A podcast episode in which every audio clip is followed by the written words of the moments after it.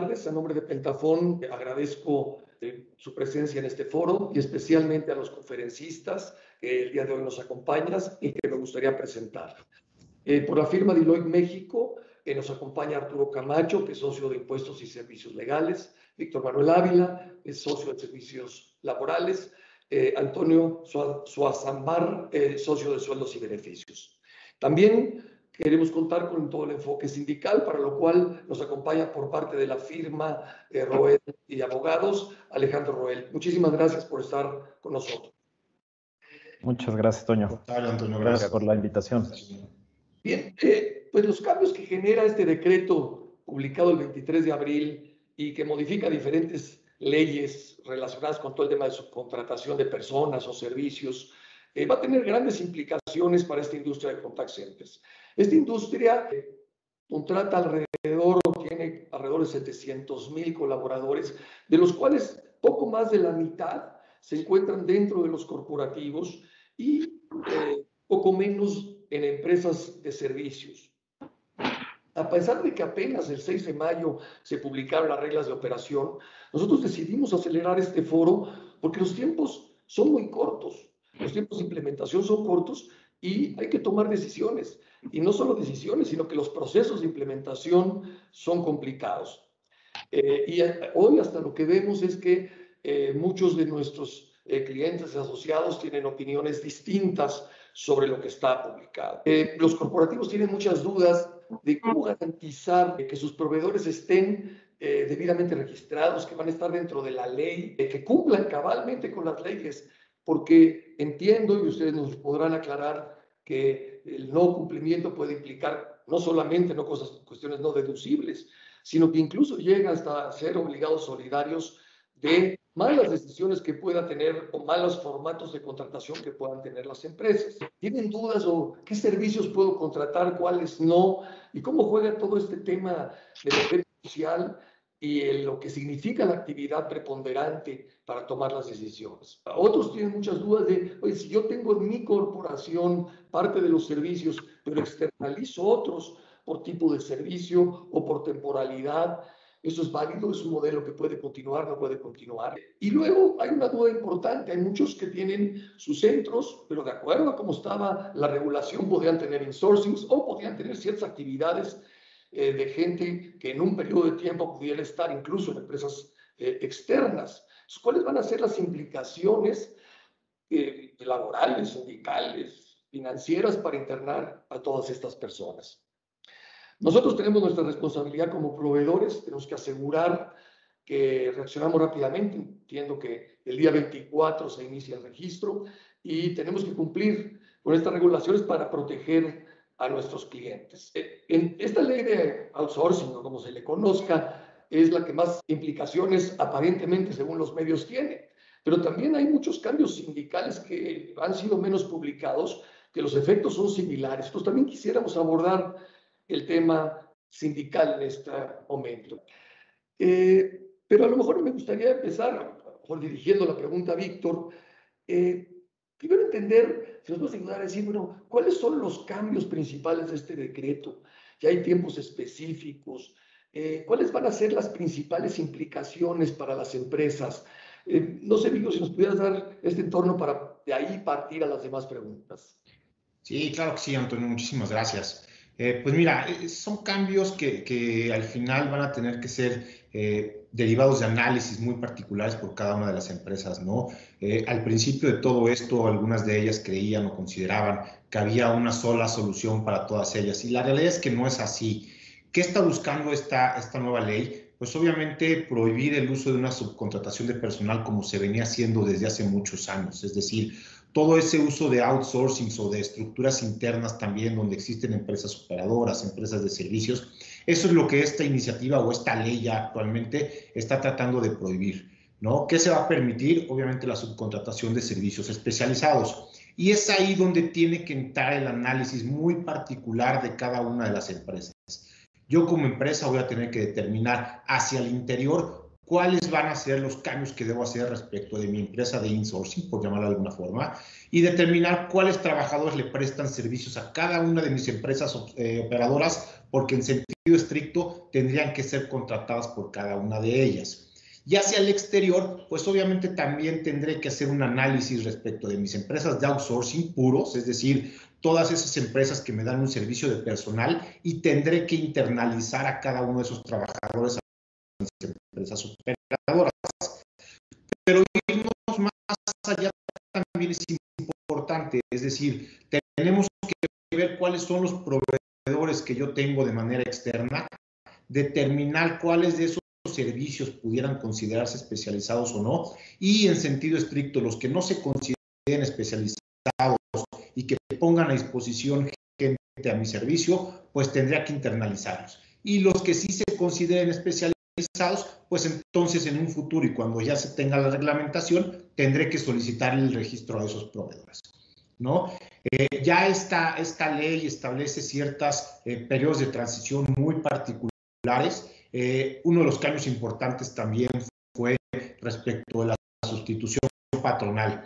Esa figura que muchas empresas utilizaban de manera muy sencilla en donde realmente se les entregaba un aviso de sustitución a los trabajadores, se les daba de alta y de baja en el seguro, etcétera, pues era muy sencillo hasta cierto punto. Con esta nueva ley también hay una modificación en ese artículo 41 de la Ley Federal del Trabajo. Se establece que citará transmisión de activos para que se pueda hacer desde el punto de vista laboral esa sustitución patronal, pero también se nos está dando tiempo eh, los periodos de transición, se los platico brevemente, de acuerdo a la ley, son 90 días para poder hacer la sustitución patronal sin necesidad de transmitir activos.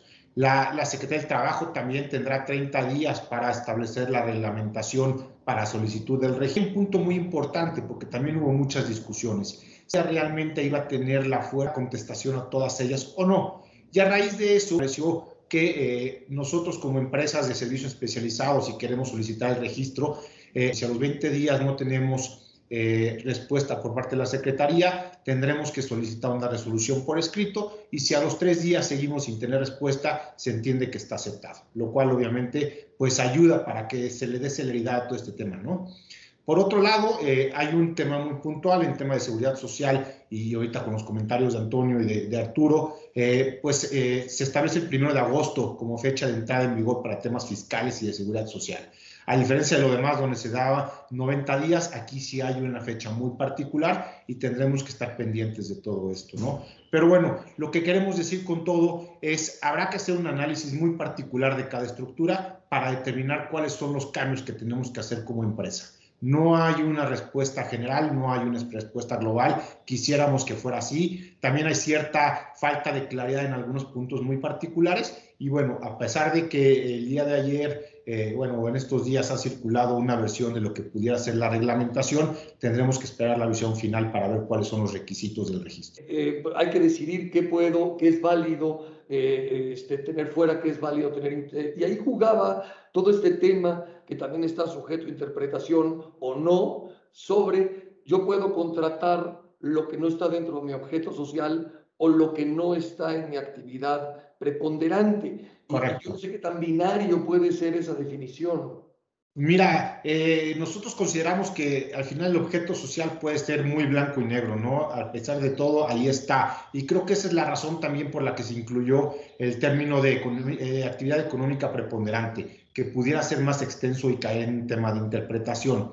Y precisamente eso es lo que ha generado mayor incertidumbre dentro de las empresas. Al final muchas estaban pensando en acotar sus objetos sociales para tratar de justificar cierta especialización de servicios. Pero al existir también ya incluido en la ley el tema o el término de actividad económica preponderante, pues genera eh, que pudiera haber interpretación en el futuro por parte de la autoridad. Entonces, sí es importante hacer ese análisis no solamente de lo que está en blanco y negro en mis actas constitutivas respecto al objeto, sino también realmente como empresa cuál es mi actividad económica y de ahí empezar a hacer este, o a tener definiciones y de ahí tener que tomar decisiones. Pero, si, si, nos eh, ayudaras a decir, oye, eh, una actividad preponderante quiere decir que es la fuente de, mis, de la mayoría de mis, ingresos. ingresos. Correcto. Podríamos tomar ese, ese tema, ese estudio y decir, oye, eh, parte de mis ingresos viene de esta actividad preponderante, eh, no necesariamente tan acotado como pudiera ser el objeto social, y entonces no nada más justifico la especialización respecto del objeto, ¿no? Realmente tendría que tener mucho cuidado con ciertas posibles simulaciones que yo quisiera hacer o tener para poder justificar ciertas especializaciones. Si en un futuro, el, por ejemplo, y aquí le voy a dejar también que, que Arturo pueda dar sus comentarios, si en un futuro la, la eh, autoridad fiscal pudiera determinar, oye, está bien que este sea tu objeto social, pero también tu actividad económica preponderante, de acuerdo a los últimos años que nosotros tenemos información, también va dirigida a este lado, pues tengo que tener cuidado, ¿no? Es decir, no nada más ser muy cautos con el tema del objeto, sino también qué es lo que ha sido mi actividad en los últimos años. Oye, pero a ver, Arturo, eh, ¿cómo entender? Eh, vamos a suponer que si yo soy un banco y tengo una serie de gente que es parte de mi operación para poder atender a mis cuentavientes. Eh, bueno, parte de mi función como banco es tener este personal para tramitar, para cancelar, para atender este, los requerimientos de la tarjeta de crédito. No viene mi ingreso de ahí. Mi ingreso viene de la operación y las comisiones que me dé la tarjeta de crédito o los intereses de los créditos o las transacciones. Eh, y cómo interpreto si es parte integrante de mi servicio ese grupo de gente que son necesarias. ¿Las puedo externalizar? ¿No las puedo externalizar? Sí, creo que haces, eh, y este ejemplo que pones es, un ejemplo eh, muy particular, en donde ha habido muchísimas discusiones precisamente en el tema del banco, ¿no? Porque al final del día, pues como institución bancaria lo que, lo que haces es colocar crédito. Entonces dirías, oye, todo aquel personal que está dedicado a la colocación del crédito y, a al financiamiento, a la captación y colocación, pues sin duda es tu core business, ¿no? Y dirías, ese no tengo la, menor duda. Eh, justamente esta, esta definición de, de, objeto social lo que da como resultado precisamente es que esa ambigüedad pudieran haber áreas grises, ¿no? O sea, si bien es cierto, sí tenemos un core business totalmente definido y, claro, y sabes qué personas dentro del banco, en el ejemplo que pones, están totalmente alineadas a tu core business, lo tienes clarísimo. También hay una sección que pudiera un área gris y esa es a la que refiere Víctor que debemos analizar con mucho cuidado, ¿no? Cuando tú hablas en un banco de aquellos que tienen eh, pues cierto personal para la atención de tarjetas de crédito, para la atención de un problema, cuando alguien quiere deslizar su tarjeta dentro de un establecimiento y dice, oye, pues hablo a un número 0, un 800, ¿no? Este, y la gente que está detrás, oye, ¿es parte de tu negocio o no es parte de tu negocio? Porque pareciera, como bien dices, pues ese no me genera ningún, ningún tema, pero es parte de tu servicio y ahí es donde donde la línea es muy delgada. La parte que será muy importante en esos casos es definir eh, eh, exactamente este core business, eh, definir dentro de los propios objetos sociales qué sí está y qué no está y lo que para ti puede ser especializado. Para, para Víctor puede que no lo sea, ¿no? Y entonces creo que ahí es donde está la distinción. La, gran, la parte más importante de esta reforma es un cambio eh, me parece desde mi perspectiva que, eh, que está enfocado en, en, la forma en la que veníamos analizando el tema de la subcontratación. La parte más importante es ahora no quién te presta el servicio ni qué nivel técnico tenga quien te presta el servicio, sino qué hago yo, cuáles son mis actividades y en función de ello, qué sí puedo subcontratar y considerar especializado para efectos de. Entonces, eh, en este ejemplo, y siendo muy concreto la, respuesta, pues tendremos que analizar si esa porción del servicio es algo que desde el punto de vista del core del negocio es importante y lo tendrías que tener eh, dentro de la, propia institución o bien lo puedes tercerizar con un especializado. ¿no? Y quizá eh, me permitiría tomar un, minuto más, Toño, si me lo permites, es creo que hay que hacer también una distinción muy importante y ahí estamos cayendo todos en un error.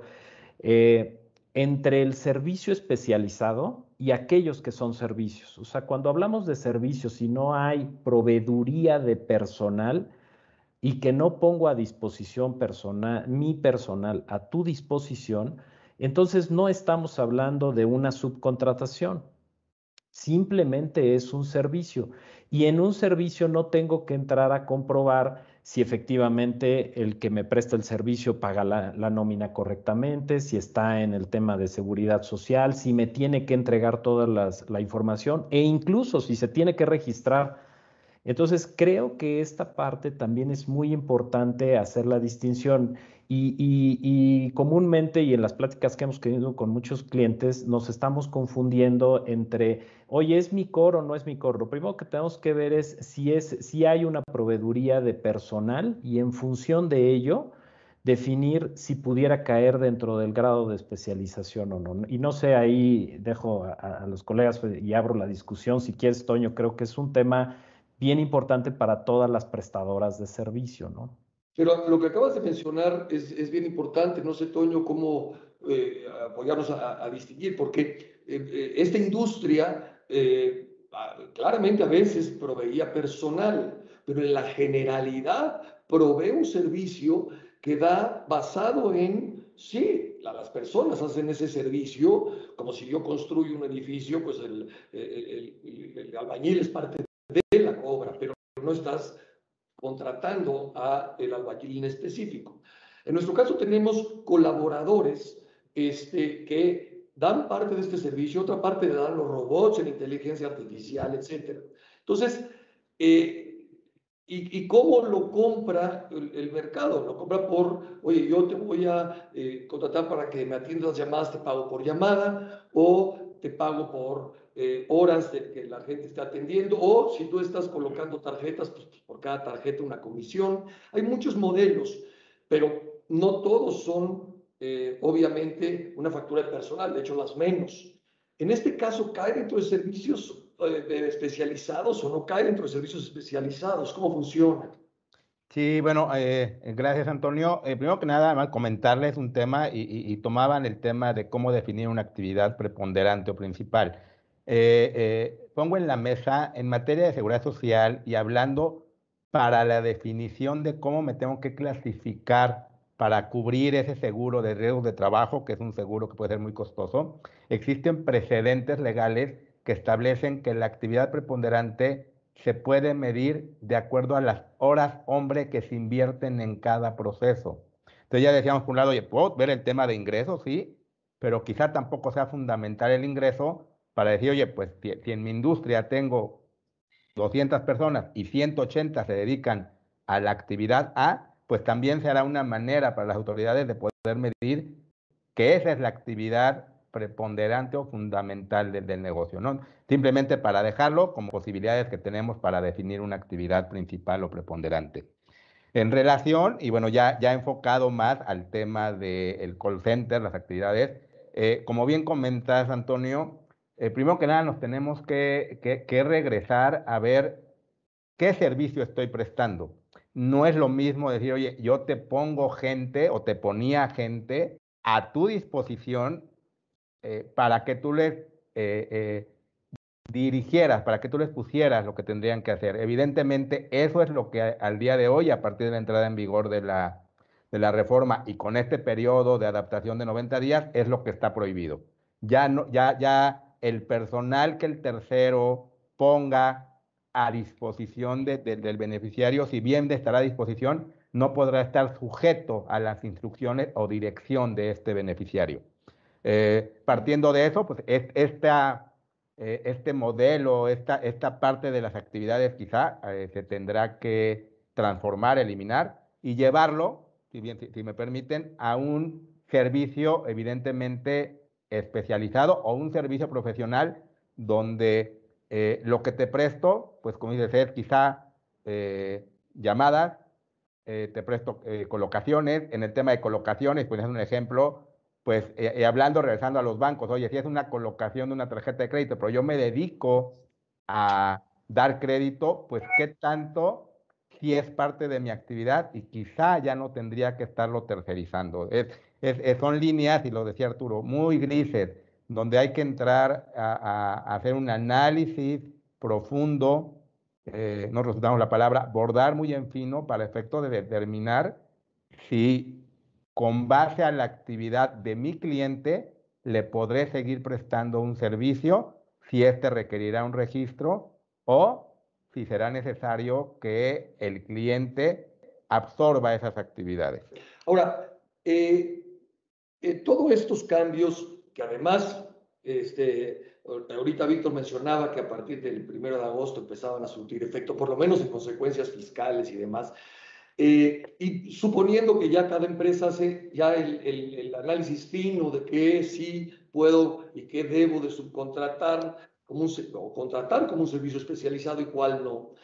Eh, ¿Cuáles ven ustedes que son los riesgos? Porque además todos están interconectados, riesgos laborales, riesgos fiscales. ¿Cuáles son las consecuencias para las empresas de no cumplir con esta eh, relación? Porque he escuchado que llega eh, que eres obligado solidario en el formato en el que contratan, que no son deducibles los gastos. ¿Cuáles son las consecuencias desde los diferentes puntos de vista? Digo, ahí la abro porque sé que son diferentes. Si, quieren, comento de manera general y ahorita, eh, primero que nada, eh, ¿qué, ¿qué se hizo a través de la reforma? Estandarizar la figura de responsabilidad solidaria. Ese es un tema importante. Al día de hoy, el beneficiario del servicio será responsable tanto en materia laboral como en materia fiscal, entendiendo fiscal, SAT, ISR retenido, eh, demás, eh, y, seguridad social, entendiendo IMSS e Infonavit, ante el incumplimiento por parte del prestador de las obligaciones que en cada una de estas materias eh, tenga, tenga con los trabajadores que pone al servicio del tercero o que utiliza para prestar este servicio en favor del tercero. Ese es un, cambio relevante que nos lleva, lógicamente, como dices, a, diferentes. Y ahorita le cedo la palabra tanto a Arturo eh, como, a Víctor para señalar. En materia de INS particularmente, eh, bueno, eh, ¿qué significa ser solidario? No solo es tener que cubrir una omisión en el pago de cuotas. Si este prestador de servicio no afilia a un trabajador, en un ejemplo, y este trabajador sufre un accidente, pues el, patrón, en este caso, es responsable de cubrir todos los gastos y consecuencias derivadas de un accidente. Ah, bueno, pues entonces será también responsable solidario el beneficiario en caso de que ocurra este supuesto. Bueno, eh, o sea, me, parece un poco eh, preocupante porque convierte entonces al, al, cliente en una especie de auditor de su proveedor, ¿no? O sea, el que tiene que asegurarse de que, a ver, enséñame las cuotas, están bien pagadas, que toda la gente está, o sea, realmente le pone una, una responsabilidad muy alta al, al, beneficiario final y va a tener que escoger con muchísimo cuidado quiénes van a ser sus proveedores, porque llegas a este nivel de responsabilidades muy alto de si ese proveedor hizo un pago adecuado de impuestos, registró adecuadamente a sus empleados. O sea, así es, o sea, tú eres responsable por lo tanto te vas a convertir y todas las empresas se van a convertir hasta cierto punto en, auditores de sus propios proveedores, ¿o no es así? No, no, no, totalmente, totalmente de acuerdo, Toño, y es justo, eh, nos parece que era la, intención de la autoridad, o sea, claramente la autoridad ya no se da abasto eh, en las revisiones y, y, obviamente los esquemas de subcontratación y de outsourcing han migrado a situaciones en donde ya no hay la capacidad, ¿no? Eh, bajo ese entendido, pues lo que dicen es pues muy sencillo, es eliminamos todo el tema de la subcontratación y si quieres subcontratar a alguien bajo la modalidad especializado, prácticamente tienes que volverte en el auditor de este, ¿no? ¿Por qué? Pues porque te piden que, que hagas un requerimiento desde CFDIs, desde comprobantes de pago de la nómina, desde comprobantes de pago de, impuestos, ¿no? De que veas que efectivamente se están enterando las cuotas de seguridad social y de Infonavit y eso vas a tener que crear como cliente un expediente de tu proveedor en donde se esté dando el cabal cumplimiento y es efectivamente lo que acabas de decir, te vuelves en un, en un auditor.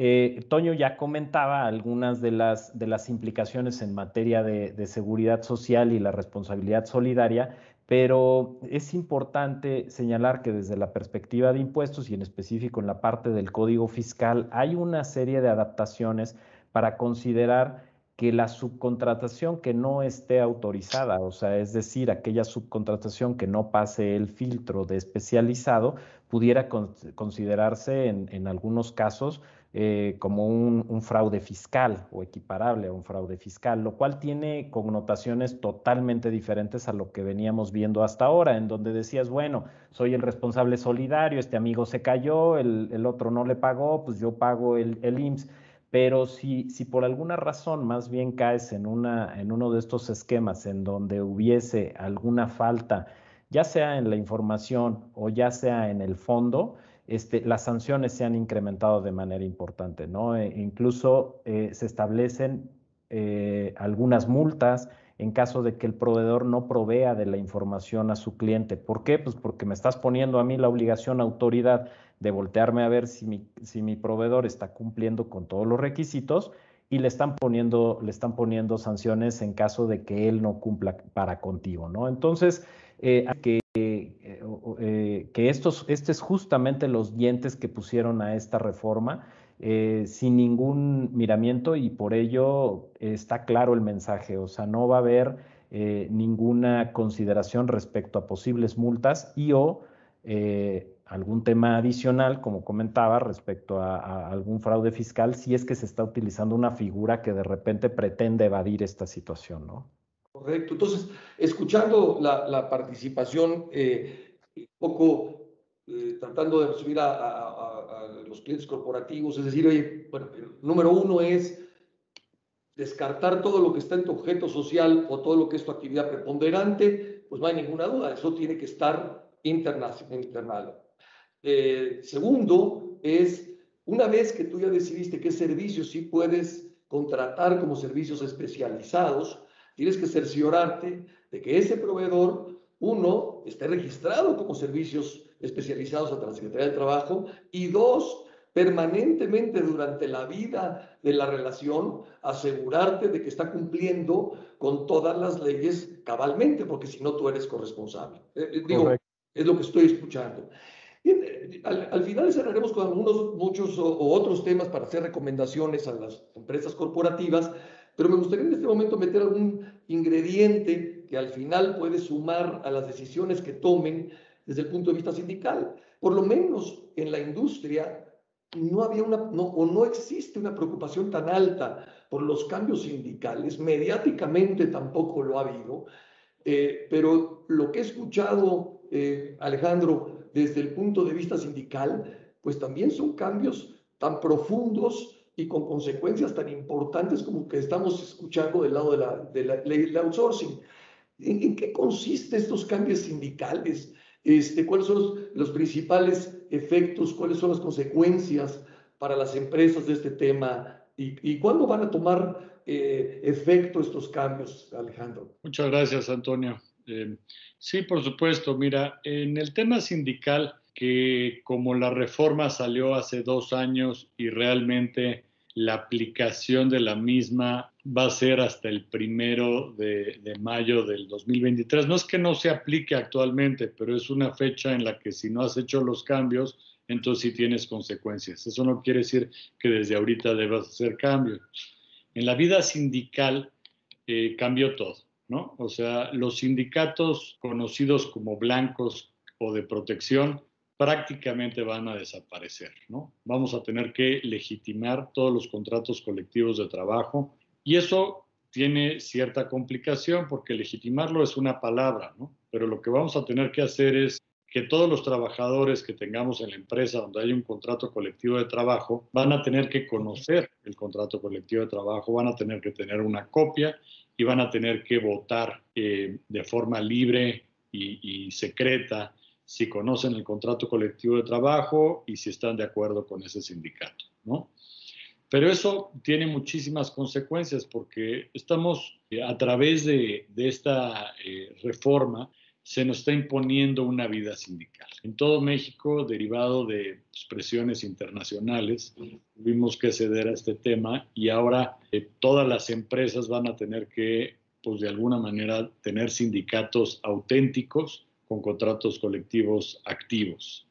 Y eso tiene muchísimas consecuencias, ¿no? Y muchísimas complejidades, ¿no? Entonces, en el tema, por ejemplo, de, la subcontratación, cuando queramos internalizar a los trabajadores, bueno, todos esos trabajadores se van a entrar a la panza de las empresas eh, originales o las que tienen eh, la actividad preponderante y vamos, esos pueden contaminar a los otros trabajadores, van, van, a jugar para la votación de los otros contratos colectivos de trabajo. O sea, hay un sinnúmero de ejemplos en los que va a cambiar todo. Pero bueno, eh, eh, los empresarios en México están acostumbrados a no tener vida sindical o tener una vida eh, sindical soft, tranquila, ligera, light, como la queramos llevar.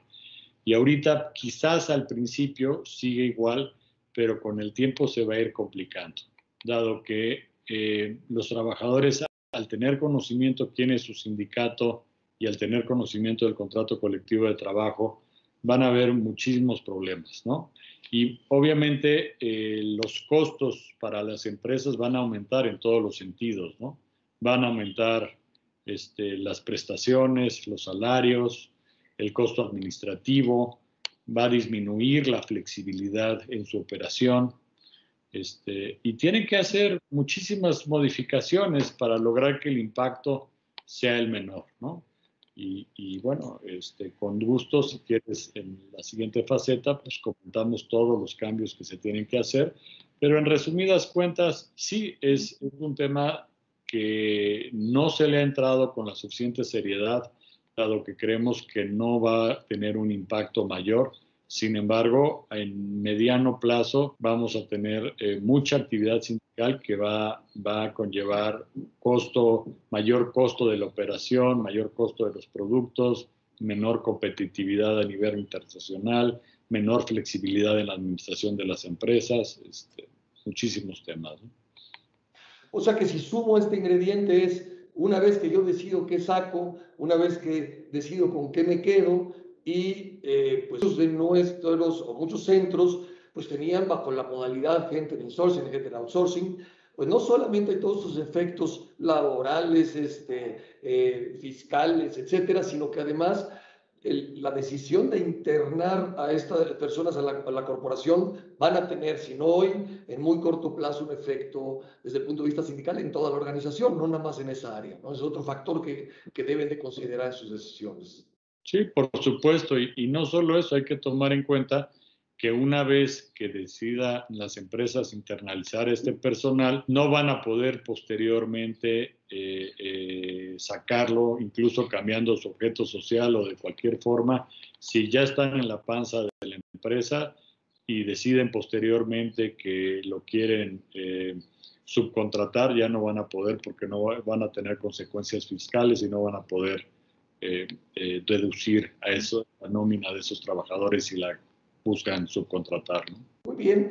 Bueno, para ir eh, cerrando el tema, ya que tenemos toda esta información, ¿qué, ¿qué, sugerirían brevemente hacer a estas empresas que son los beneficiarios finales de todos estos servicios? Y, y, hablamos de una cantidad importante de personas, ¿no? O sea, hablamos de 360 mil personas hoy están dentro de los centros. ¿Cuántos de estos 360 mil realmente están dentro del último beneficiario o dentro de la empresa de servicios de ese mismo grupo o incluso fuera. Y por otro lado hay 340 mil personas que están en los centros, muchas de ellas no necesariamente bajo los esquemas de ley, muchos de ellos este, no necesariamente con el cumplimiento total. Entonces, eh, pensando que estamos platicando con o un banco o una empresa departamental o de autoservicio muy importante, eh, ¿qué recomendarían cada uno de ustedes eh, hacer y, en qué tiempos hacer y, cómo priorizar lo que tienen que hacer en este momento? Eh, digo, lo comentábamos hace rato, creemos, y, también lo hemos visto en los últimos tres o cuatro meses, ¿no? Hubo muchas empresas que al final consideraron que esto era una posibilidad que no pasara, ¿no? Siguieron muy escépticos de que esto fuera a darse realmente o que se fuera a dar este año.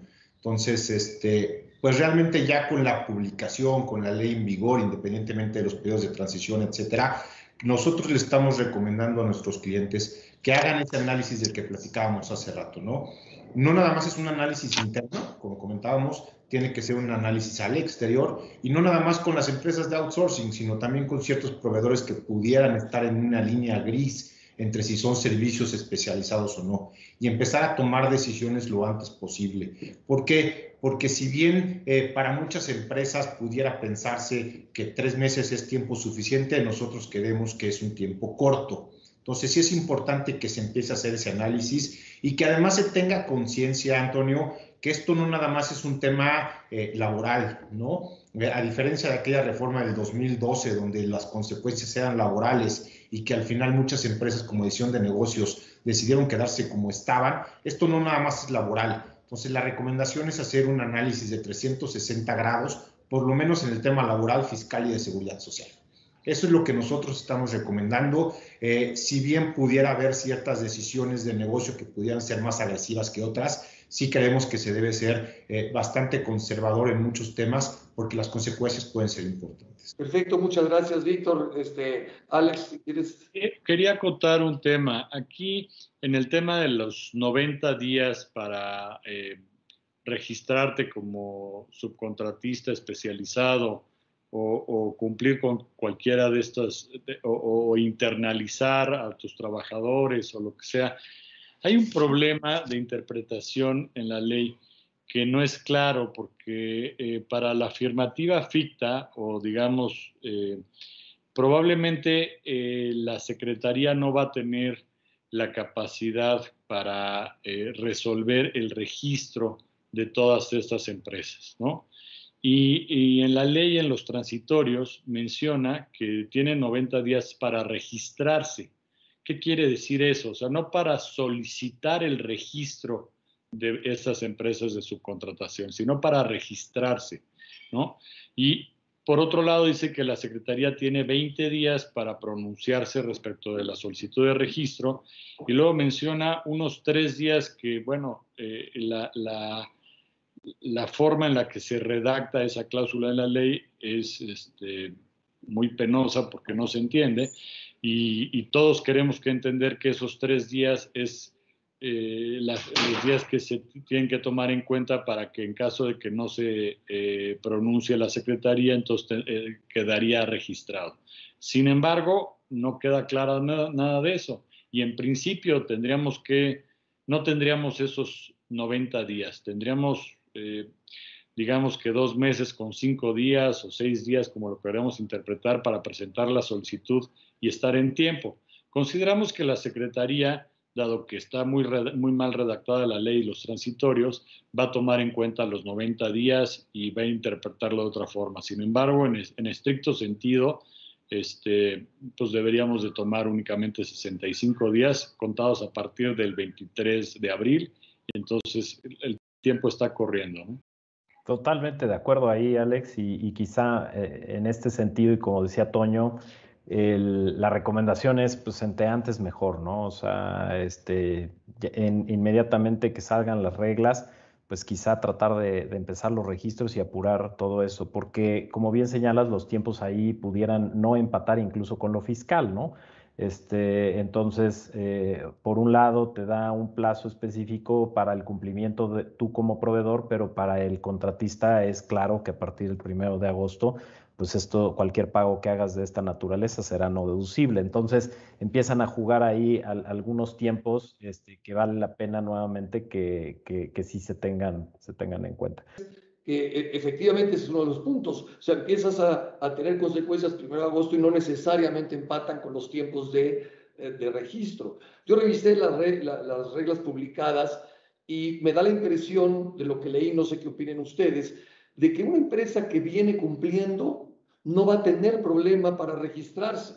O sea, pero si eres una empresa que no estabas pagando las prestaciones o que no tenías el registro de tus empleados en el IMSS o no los tenías por completo, este, que no tienes verdaderamente una razón de ser de servicio especializado porque no tienes o tecnología o certificaciones o demás, sí se puede complicar. Pero parece ser, o no sé cuál sea su opinión, que las reglas para una empresa que realmente provee servicios y no es una empresa que esté evadiendo la ley, no parece ser un, un trámite complicado, ¿no? No sé, qué opinas, Arturo.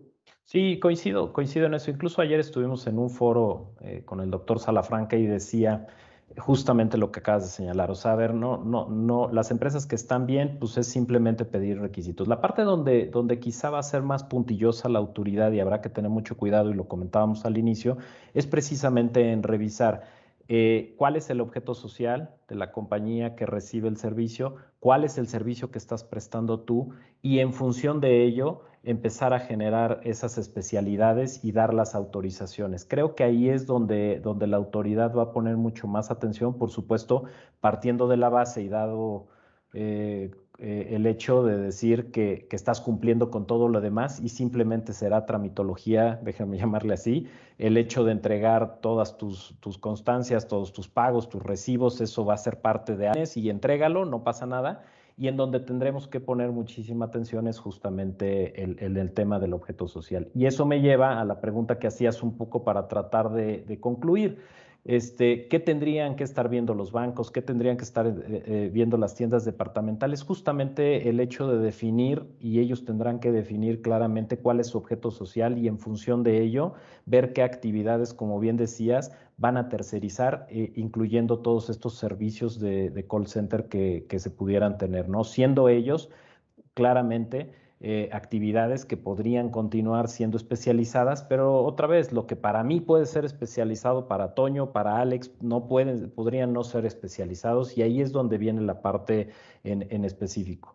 Este, que creo que, que esa parte es el, paso número uno en el análisis, amén de lo que ya decía Víctor, pues con muchos clientes hemos estado viendo temas eh, incluso de precios de transferencia, ¿no? Si voy a cambiar los contratos intercompañías, incluso temas de registros contables, dónde dejo los pasivos laborales, cómo los, los transmito, eh, temas en específico eh, ya de regulatorios en algunas, en algunas áreas en donde se tiene que analizar justamente todo esto, ¿no? Entonces es, es un análisis, como bien decía Víctor, 360 grados que, que, que, que nosotros o la parte que, que, tú estás, que tú estás viendo, Toño, pues está justamente en la parte de la proveeduría del servicio y, ahí es donde, donde hay que hacer mucho énfasis, ¿no?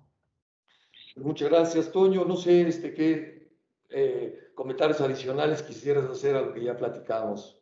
Pues eh, nada más toca yo resaltar eh, lo, lo, que bien comentas, que también para el prestador del servicio el acreditar, o sea, va, a ser un tema importante, acreditar el cumplimiento fiscal de sus obligaciones, pero bueno, igual lo, comentó en, la reunión que, se tuvo ayer eh, el doctor Salafranca, que a través de cuestionarios ellos van a buscar verificar que este prestador especializado cuente con la especialidad técnica, eh, gente, categorías, etcétera, no, no específico, pero sí, sí estará buscando, inclusive señalaba, oye, tú, tú me vas a venir a pedir el registro por una o por varias especialidades. Y a través de estos cuestionarios voy a verificar que estés, ya pongamos una palabra, capacitado para, para otorgar ese servicio especializado.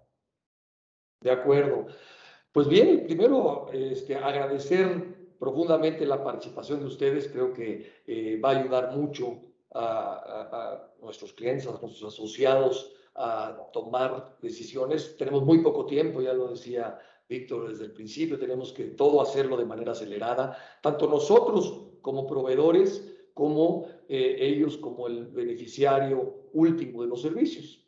Pero bueno, pues les agradezco mucho ahorita si no tuvieran inconveniente y nos dan un poco más de su tiempo. Ha habido algunas eh, preguntas durante la sesión que nos gustaría recopilar y podérselas hacer en este momento. ¿Sí estamos de acuerdo? Sí, claro, Adelante, adelante. Entonces me gustaría dirigir algunas de las preguntas que llegaron mientras estaba el foro y bueno, pues empezaría una pregunta dirigida a Víctor en donde eh, preguntan si la actividad no está en mi objeto social, si eh, no es mi actividad preponderante, pero yo doy o yo tengo internamente ciertos servicios, pero subcontrato estos es posible, es posible que no está dentro de mi, de mi ámbito, pero contratar mixto los servicios o eso este, no debería de estar permitido. Perdón, ¿qué tal? Buenas tardes, Antonio. Este, se escucha doble, se escucha eco, no sé si soy yo ¿En el mío? Pregunta. Ah, repito la pregunta. ¿Siguen oyendo eco todavía? Sí, todavía se escucha. Yo no lo escucho. Yo tampoco. Quizás si tienes abierta la transmisión. Ok. Eh, bueno, básicamente, Víctor, la pregunta es si yo tengo, o sea, lo que yo subcontrato no está en mi objeto social, tampoco en mi actividad preponderante, pero parte de ese servicio lo doy interno, eh, subcontrato parte de este servicio a una empresa especializada. ¿Eso es factible? Sí, de hecho lo que establece la, la ley es que nosotros podremos subcontratar servicios especializados sin mayor tema, siempre y cuando no sea parte de mi objeto social, parte de mi core business. Y obviamente yo lo que tendría que hacer como empresa sería solicitarle a este proveedor de esos servicios su registro ante la Secretaría del Trabajo. Ese tema es primordial para poder cumplir con esta nueva legislación, ya que de lo contrario, pues entrarían las consecuencias tanto fiscales como laborales. Pero sí, la respuesta es yo puedo subcontratar esos servicios siempre y cuando considere que de acuerdo a mi objeto social y mi actividad económica preponderante son especializados. Perfecto, muchas gracias. Eh, Arturo, también tomando parte de esta eh, pregunta, eh, nos dicen, ¿qué debe de pedir mi empresa para garantizar que este proveedor es un proveedor especializado? Y dos, que está cumpliendo con eh, las formas de pago adecuadas. ¿Qué debería estar yo solicitando para estar seguro de que no voy a ser obligado solidario de un problema? Sí, Toño. Eh, básicamente la, información que, hoy, que hoy sabemos eh, tiene que ver justamente con el registro que platicaba Víctor. En la ley del impuesto sobre la renta se establecen una serie de requisitos, como es el hecho de que pidas los FDIs, como es el hecho de que pidas en específico los comprobantes de pago y que, y que lleves a cabo toda la, eh, que te hagas eh, de toda la información respecto de los pagos incluso de seguridad social. No hay que perder de vista que todavía las reglas eh, en específico no se han publicado, ¿no? Eh, y que estamos a la espera de las mismas, lo, cual tendría que ser en la próxima semana. Y en función de, de esa publicación, pues seguramente vendrán algunos lineamientos adicionales, pero vaya, van en línea, Toño, o sea, es decir, quiero comprobar que efectivamente los empleados les estás pagando, quiero efectivamente comprobar que, estás contribuyendo y que estás pagando el impuesto correctamente, que estás pagando las cargas de seguridad social de manera adecuada. Entonces, nos parece que van a ir por, e, ese sentido, ¿no? Amén de la propia, del propio registro, ¿no? Ante la Secretaría del Trabajo.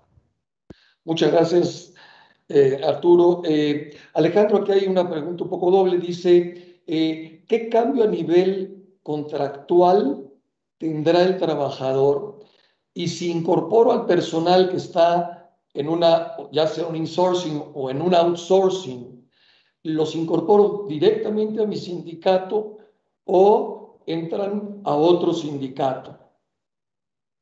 Bueno, no hay ninguna regla en la ley que te establezca que tengan que entrar a tu sindicato o a otro sindicato. Digo, en principio entran a tu nómina, pero dependiendo del establecimiento. Tú puedes tener en distintos establecimientos eh, distintos contratos colectivos o incluso, dependiendo de, las categorías, tú puedes tener diversos contratos colectivos de trabajo que abarquen a distintos tipos de personal o de operaciones o de actividades. De acuerdo, muchas gracias. Eh, eh, Toño dice, ¿quién es el que determina si una empresa es especializada o no? ¿Es la Secretaría del Trabajo? Sí, en este caso, eh, quien otorgará el registro es la Secretaría del Trabajo y a través de la plataforma en la cual se solicitará el registro y el plazo que la autoridad se está dando para analizar la información, será quien considere eh, en su momento negarlo o bien se habla también de que, bueno, eh, si pasa el plazo, se, aceptará de manera ficta, pero quedará sujeto siempre a una revisión por parte de la autoridad con la posibilidad de cancelarlo. Muchas gracias. Eh, Arturo, eh, mencionaste algo durante el foro, pero la pregunta dice, si contrato un proveedor y le pago por llamada atendida o por minuto hablado o por venta realizada, donde no tengo una relación directa con las personas en específico, caigo en el supuesto de subcontratación o no? Creo que, creo que en esos casos no. O sea, no hay que olvidar que, la reforma lo que está prohibiendo es justamente el, poner a disposición personal eh, de una empresa a otra. De tal manera que el, análisis que se tiene que hacer es si no estamos cayendo más bien en la parte en específico de servicios. O sea, si yo no pongo personal a tu disposición y lo que te entrego es un trabajo o una ejecución de un trabajo específico, pues ese pudiera catalogarse como, como un servicio y por lo tanto no estar sujeto a las reglas, me parece, y, a reserva de lo que opinen Víctor y, mis colegas y, por supuesto Alex, pero me parece que no estaría sujeto a todo este régimen de servicio especializado. O sea, tú me estás prestando un servicio y en ese sentido me parece que, insisto, el doctor Salafranca fue muy claro en decir que las relaciones comerciales continuarán siendo las mismas y cuando hay un contrato mercantil, finalmente eh, es un servicio. Eh, ¿Dónde está la parte delicada de, esto? Pues cuando empezamos a mezclar un poquito el hecho de que yo pongo a disposición personal para que tú le des instrucciones, para que tú le gires actividades o para que realicen en favor tuyo ciertas eh, eh, actividades, ¿no? Entonces, creo que esta distinción es bien, bien importante, eh, sobre todo con mira específicamente al, tema de los call centers, ¿no? O sea, este, y entiendo que por ahí va la pregunta. Este, ¿cuándo, ¿Cuándo me están dando un servicio y cuándo están poniendo a disposición personal para, que, para realizar ciertas actividades, ¿no? Perfecto. Bien, pues creo que son, son todas las preguntas. Sabemos que no todas las reglas están publicadas, que se publicarán la semana que entra. Eh, nos comprometemos eh, con todos los asistentes a actualizarlos eh, a través de nuestras circulares y pues a mantener informado de qué es lo que se puede, qué es lo que no y las recomendaciones. Pues verdaderamente les agradezco mucho, sé que les robamos mucho tiempo, pero para toda la industria en general del contact center esta es una decisión fundamental y que tenemos mucho cuidado de cómo implementarlos, tanto desde el punto de vista laboral, fiscal, sindical, etcétera que tenemos que tomarlo con mucho cuidado. Entonces, todos sus consejos han sido de mucha utilidad.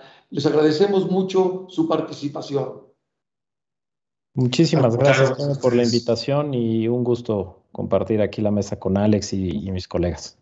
Muchas gracias. Gracias a todos. Muchísimas gracias. Buenas noches. Gracias. Buenas noches. Que estén muy bien. Igualmente. Bye.